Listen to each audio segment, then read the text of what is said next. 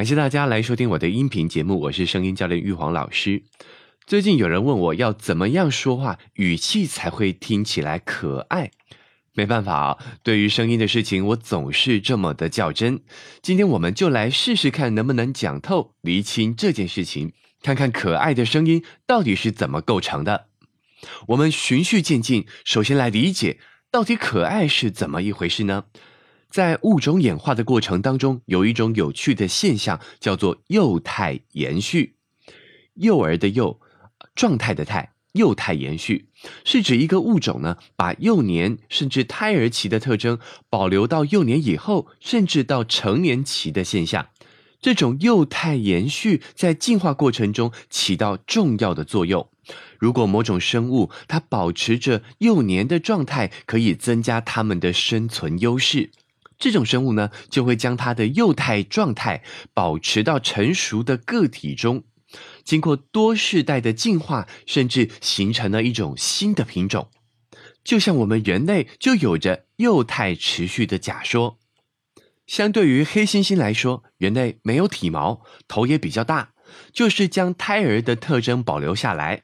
让好奇、有学习兴趣这些幼儿学习特征能够加以保留，使得人类整个发育速度变慢，发育过程延缓。这一点很重要啊！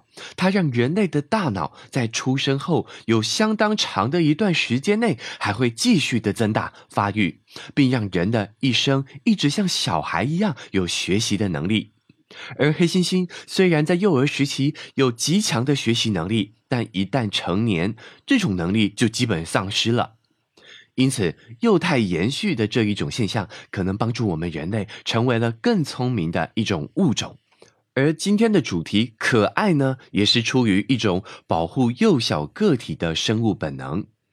因此，某些物种为了生存，演化过程中也同样会出现这种幼态延续的现象，来增加自己的生存机会。许多种的宠物，像是狗呢，就是将它们的祖先狼的幼儿特性、喜欢玩耍、亲密等特性保留下来，而丧失了成熟体的那种凶猛、嗜杀的特性，成为了更容易被驯化的物种。这样的演化策略成功吗？超级成功的啊！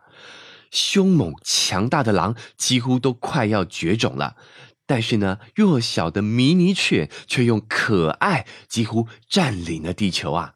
这种幼态延续的演化策略呢，也深深着影响着人类的审美观，因为我们会关注这些可爱的东西。这些特征有大眼睛、较小的下颚，有没有觉得这些特征跟所谓的网红脸是一模一样啊？日本呢，二次元的作品中也是因为抓住了这一个规律，所以知道怎么样画出吸引人眼球的卡通人物。因此，我们知道了啊，可爱的声音呢，其实也是一种策略，想要激起听者的保护欲，所以调整的方向呢，也是以幼化为主。声音原型中呢，叫做天真者，白话点讲啊，就是要模仿小朋友的说话方式。怎么做呢？我们透过声音的几个特质来看看。首先，第一点，提高音阶。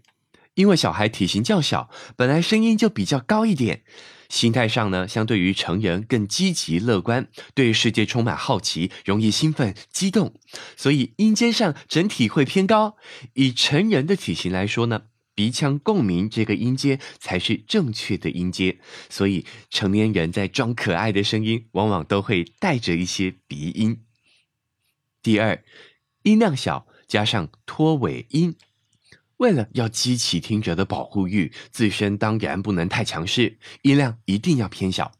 加上说话时呢，拖尾音加一些语助词，就会更有亲近的感觉。第三，放松口型。小朋友说话一般不太注意说的标不标准哦，所以说话时呢，口部放松，咬字发音稍微放开一下，声音听起来就会特别的稚嫩。以上三点就是天真者声音原型的特点哦，在觉得需要自己被保护的时候，可以试着揣摩看看。接下来用同一个思路，我们换着角度来看，如果说可爱是让人想保护的声音。那么性感就是让人想犯罪的声音喽。性感的声音呢，原型呢叫做情人，跟可爱不同，性感的声音反而要表现成熟的感觉，并且有魅惑的意味在。声音的特质呢也有几种表现。第一，音阶要降低。发育成熟的个体体型较大，声音自然也会比幼时低沉上不少。因此，低沉有磁性的嗓音，不分男女，都很容易跟性感的声音产生关联。第二点呢，音量小，字音缓长。运用这两种声音特质来展现亲密感。关于这种性感的情人声音原型，在《好声音魅力学》的第一季有一期说情话的正确知识里头就有详细的描述。有兴趣的朋友可以去找来听听看。在这一期节目，我就不再重复了。其实透过今天的分享呢，你会发现生活中呢，面对着不同的人物场景，我们往往需要扮演不同的角色。能不能够恰如其分的去诠释这些角色，往往决定着我们能不能够获得一段良好的感情，或者是一段美好的人际关系。因此，掌握住一些声音特质的使用底层逻辑，我们的声音给别人什么样的感觉，其实我们自己是完全可以控制的。以上就是这期节目的分享。如果您觉得有收获的话，可以将这则音频转发给你的朋友。